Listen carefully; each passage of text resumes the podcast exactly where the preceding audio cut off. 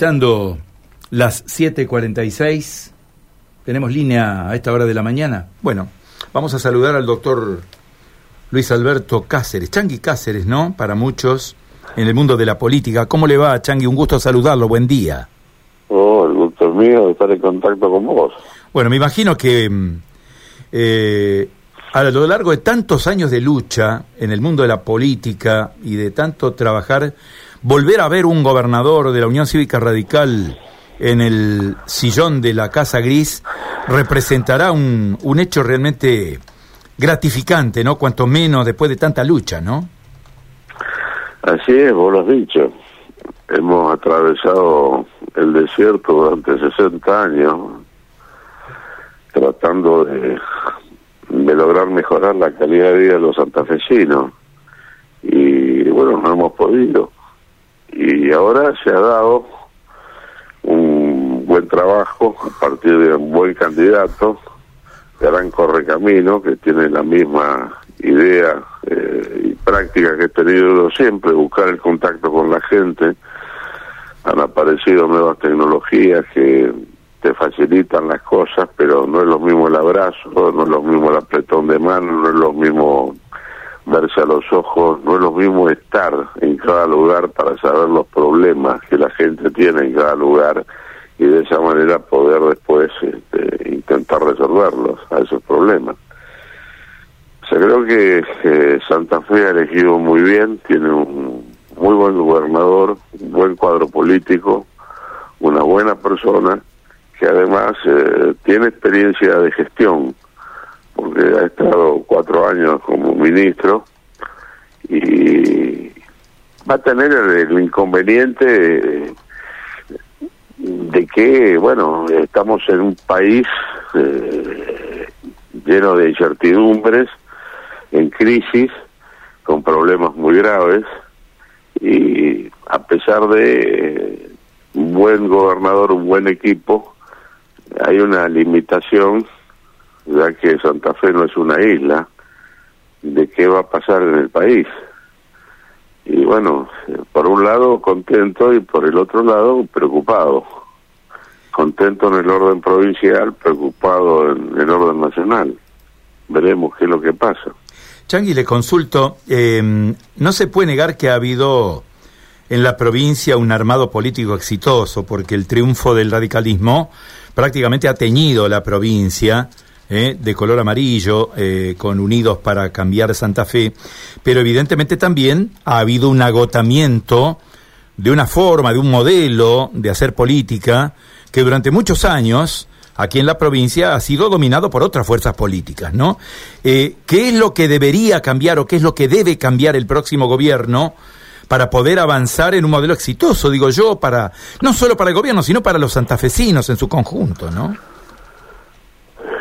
Bueno, hay una crisis en materia de inseguridad. Maxi es una persona con experiencia en el tema. En sus cuatro años de ministro de Seguridad puso preso a todos los jefes de las cúpulas, los aisló.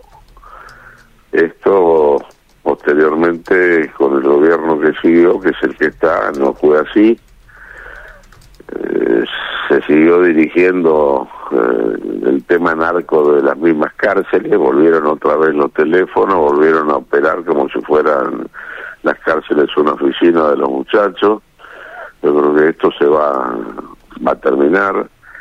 Hay problemas con la educación, creo que esto va a ser mejorado, problemas con la salud, es decir, hemos perdido calidad en ambas cosas, creo que eso se va a mejorar pero te insisto, eh, Santa Fe no es una isla, está dentro de un contexto, dentro de un país que se llama Argentina, que está en una situación muy complicada, muy crítica, y, bueno, eh, se remará bien acá, pero no es lo mismo remar en, en un mar calmo que en un mar embravecido. Y esa es la, parte de la preocupación que tengo. Si yo, mira, esto tiene que ver además eh, con la alegría con la que yo he trabajado, me he movido para la campaña de Santa Fe. Porque lo he vuelto a hacer con banderas que se levantaban que comparto, porque lo volví a hacer eh, con gente que levantaba esas banderas en la cual tengo realmente esperanza, pero a nivel nacional no me pasa lo mismo. A nivel nacional, eh, si he vuelto a, lo que han sido las últimas eh, elecciones de, de, los últimos años, por no decirte las últimas décadas. Es decir, votar buscando el mal menor, votar sin alegría. Y bueno, esto me está pasando otra vez a nivel nacional. Yo, es decir, yo pienso en libertad, digo lo que pienso y hago lo que digo. Y eso me ha generado problemas muchas veces, lo sé, pero bueno, soy así. Otra vez en búsqueda del mal menor. Eh, hay cosas que me, me, me preocupan. Es decir, yo veo lo peor de la casta presentándose como el Quijote que lucha contra la casta. Eh, parece una broma esto. Yo entiendo que la gente tenga bronca y vote en función de la bronca y termine votando lo peor de la casta para que luche contra la casta. Lo entiendo. Y lo entiendo porque eh, cuando la gente por ahí eh, tiene problemas serios, es decir, de no saber si realmente eh, va a poder eh, darle un plato de comida a la noche a su hijo, si va a poder garantizar el pan a pesar de que esté trabajando o incluso trabajando en blanco porque la plata no le alcanza. De frente a tanta mentira, frente a tanta distorsión de lo que es la verdad, porque este es un país acostumbrado incluso en los últimos tiempos a distorsionar la historia, a generar relatos que confrontan, se sobreponen y distorsionan la historia.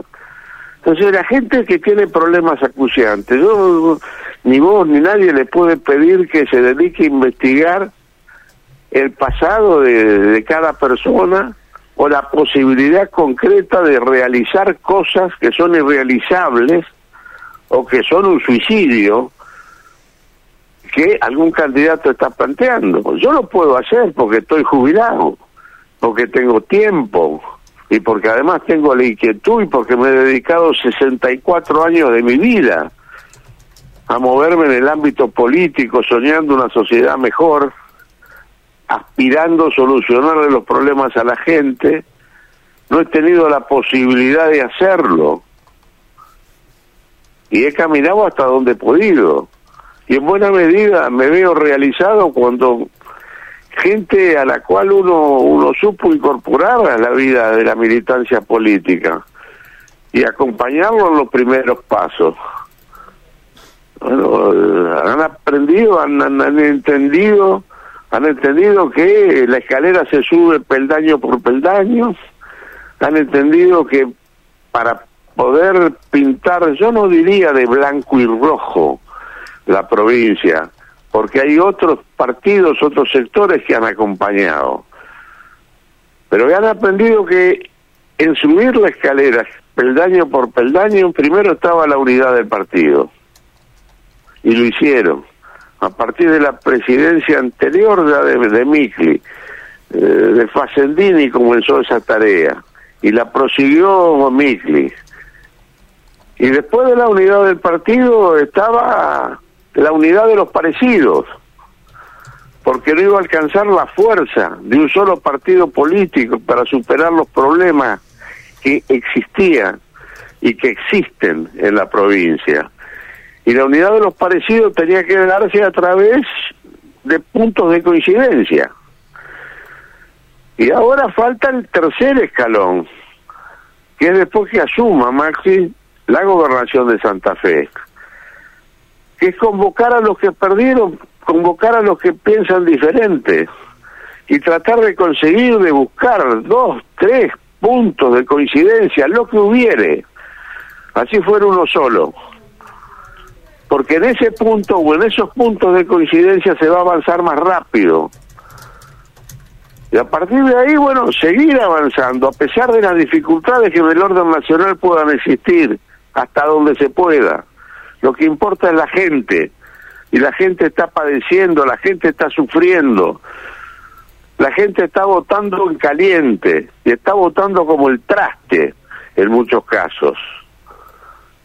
Changui, le pregunto, le pregunto de chico el que vota caliente pierde, y esto cada vez que me calenté me tira pata. y hoy la gente está caliente y creo que está metiendo la pata. Culpa toda la política, culpa a todos los políticos, aunque entienda, aunque entienda eso, porque vienen metiendo la pata de hace bastante, pero tienen que entender que la mala política solamente se corrige con buenas políticas y para tener buenas políticas hay que poner no malos políticos, sino buenos políticos que tienen que reemplazar esos malos. Eh, Changui, em, usted ha sido legislador nacional durante mucho tiempo, ha estado acompañando la gestión del doctor Raúl Alfonsín, también ha sido un hombre de una estrechísima relación con el doctor Alfonsín, y hablaba de la política. El poder político en la Argentina está en el Congreso, sin ninguna duda. ¿Le preocupa esta parálisis que tiene el Congreso? Tenemos un Congreso paralizado en diputados, en senadores, no hay sesiones, no se debaten los temas que golpean al ciudadano, como por ejemplo Pongo un ejemplo, hay muchos más, pero alquileres, situaciones que golpean directamente el bolsillo de los ciudadanos. Más que me preocupa, me aterra. Me aterra. Es una cosa media de loco. Todo es de loco. Vos tenés un ministro de educación, bueno, si la educación anda como el corro tenés un candidato, uno que plantea el tema de privatizar toda la educación y hacer un voucher. Eso lo tenés en Chile, al lado. Andá a preguntarle cómo le fue con el tema educativo, cuando pusieron el asunto de la privatización y los vouchers. Se cayó totalmente la calidad educativa. Ahora, somos tan torpes que copiamos lo que no resulta y tomamos los caminos que nos conducen al desastre. Pero no nos fijamos que Chile, que supo tener hace no tanto tiempo una inflación desbocada del 500%, la consiguió bajar al 7% en tres años. En vez de estudiar qué camino siguieron los chilenos para lograr eso, para aplicar ese camino y tomar esa dirección acá, no, buscamos la de los vouchers, que es un fracaso. Y algunos salen con el tema de la dolarización como gran, gran cosa. ¿Y dónde corno hay dolarización? En media docena de islas que viven del turismo, o en un par de países, uno como Panamá, que bueno, eso está dolarizado hace mil años, y Ecuador, que le va como la mona. Vayan a ver cómo vive la gente en Ecuador a ver si se dejan de plantear macanas. Claro que me preocupa el tema de la parálisis. Lo que pasa es que, eh, sí, uno que preside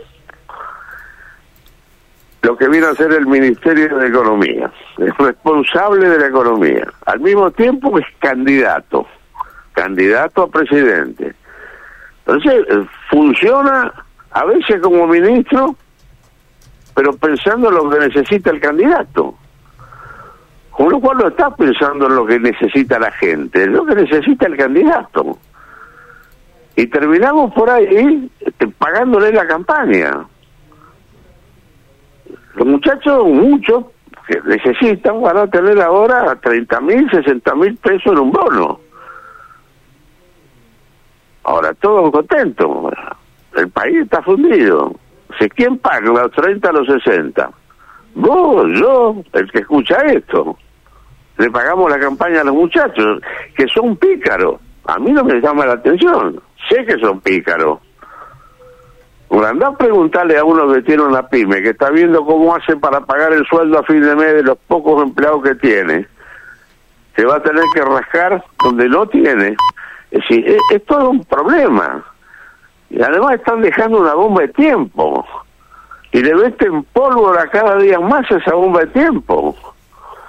¿Cómo no voy a estar preocupado con el no funcionamiento o el mal funcionamiento del Congreso? Vivimos en una república y cada poder tiene que funcionar bien. Y tenés un ejecutivo que funciona como el corno, que se preocupa más en las causas penales que tiene, que otra cosa. Y después tenés un legislativo que tiene esa parálisis y esa distorsión que es la que estamos hablando. Y también tenés un poder judicial que deja bastante que desear. Entonces, bueno, la República va a andar en la medida que hagamos funcionar bien los poderes de la República. Y la democracia se va a fortalecer en la medida que las instituciones funcionen como corresponde. Changui, eh, le agradecemos mucho estos minutos que nos ha dispensado para charlar un poco de temas profundos de la política, como son estos vinculados con los poderes y con la actualidad que tenemos en la provincia, con un horizonte por delante en el cual, bueno, todo está relacionado con todo, ¿no? Lo provincial con lo nacional. Eh, gracias por su está relacionado con todo, pero vamos a salir. Argentina tiene una, no sé si decir cualidad, pero tiene una realidad. Es decir, yo creo que ningún país del mundo hubiera dejado de explotar si hubiera tenido los problemas que Argentina tiene. Nosotros hemos vivido las últimas décadas y décadas inmerso en crisis y en problemas. Y sobrevivimos. Somos un país extraño en eso. Si tenemos una lucha por delante es una lucha larga. Es cierto. Pero la tenemos que dar. Y si no tenemos esperanza, tenemos que recrear y reencontrar la esperanza, porque vamos a salir de esto porque vamos a terminar saliendo de esto y vamos a volver a ser una gran nación. Estamos obligados a hacerlo. Obligados no solo por nuestros hijos, por nuestros nietos, sino también por nuestra historia. Y por aquellos que pelearon para hacer la patria grande. Lo vamos a lograr.